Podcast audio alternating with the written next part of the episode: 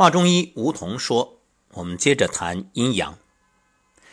今天在吃早餐的时候啊，脑海当中突然浮现这样一个旋律。”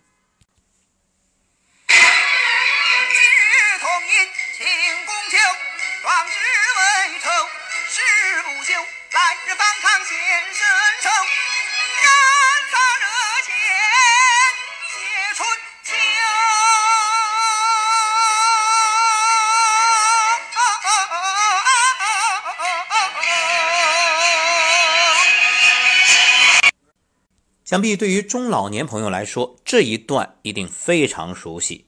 是啊，干洒热血写春秋，这是现代京剧影片《智取威虎山》当中的选段。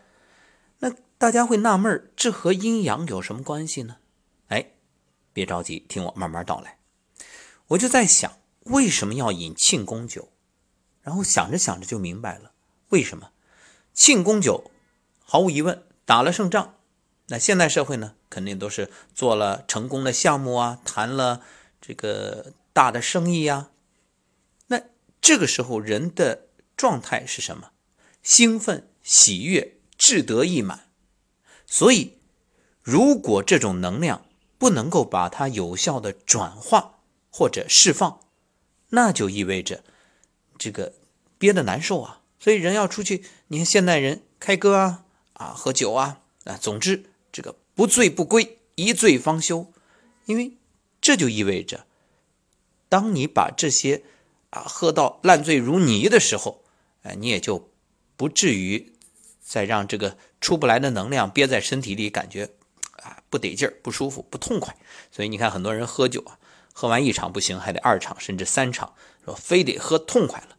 当然了，从养生的角度来说，这肯定是有有害，嗯。但是从另外一个角度来说，比如说，我们再举一个古代的例子啊，你说古代一群将士得胜班师回朝，这个呢，作为皇帝，第一要奖，这意味着赏罚分明啊，因为你不奖励，下次谁还有动力为你效忠啊？还有，就意味着你不让他用酒把这股劲儿哎给卸掉，他总要找点事儿嘛，对吧？当然，我们也不排除有人酒后滋事，那是借酒撒疯，纯粹自律不足啊，不能自控。那么反过来，在出征之前也要喝酒，喝壮行酒，这又是喝什么呢？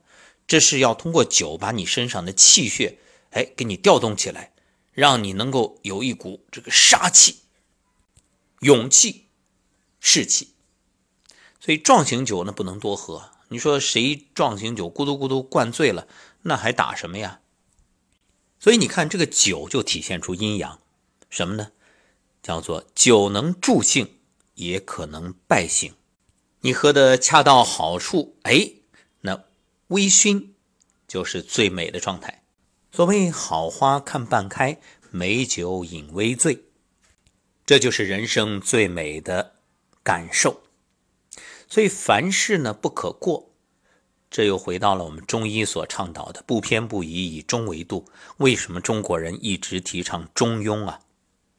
这中庸不是和稀泥，而是就意味着我们要保持一个中正的状态。这样，无论是对于人体的健康养生的角度，还是治国，包括我们治家、治理一个公司、一家企业。它都是属于一种平衡态，所以啊，我们这阴阳学说呢，今天也就做一个收尾，因为我再做十档，它也说不完啊。与其这样，不如我们见好就收啊，以后有机会呢再补充。那么今天这最后一档阴阳学说呢，就想把《素问·阴阳应象大论》当中的内容呢，给各位做一个分享。皇帝曰：“阴阳者，天地之道也，万物之纲纪，变化之父母，生杀之本始，神明之福也。治病必求于本，故积阳为天，积阴为地。阴静阳燥，阳生阴长，阳杀阴藏，阳化气，阴成形。寒极生热，热极生寒，寒气生浊，热气生清，清气在下。”则生孙泄；浊气在上，则生从胀。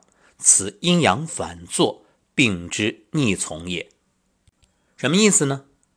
皇帝说啊，阴阳是宇宙间的一般规律，是一切事物的纲纪，万物变化的起源，生长毁灭的根本，有很大道理在其中。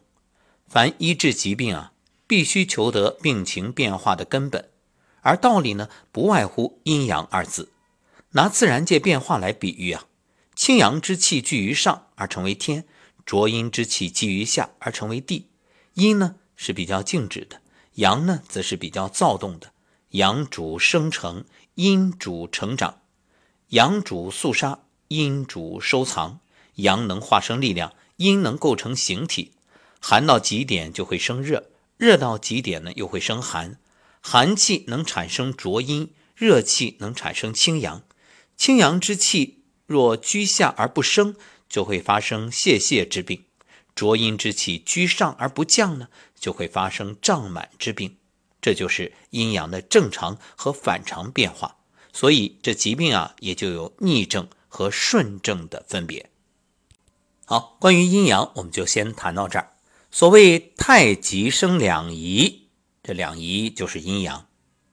那么两仪呢，生四象。所以明天开始啊，我们就要聊四象。四象是什么？那在早期的中国文化当中啊，是指易传当中的老阳、少阴、少阳、老阴，又指四季天然的气象。四季，你看生长收藏，当然很多人也说生长化收藏啊，五季。我们现在呢就先谈四季。还有呢，秦代以后逐渐又指代。源于远古星宿信仰当中的青龙、白虎、朱雀、玄武，代表东西南北。所以明天我们就来详细的聊一聊关于四象。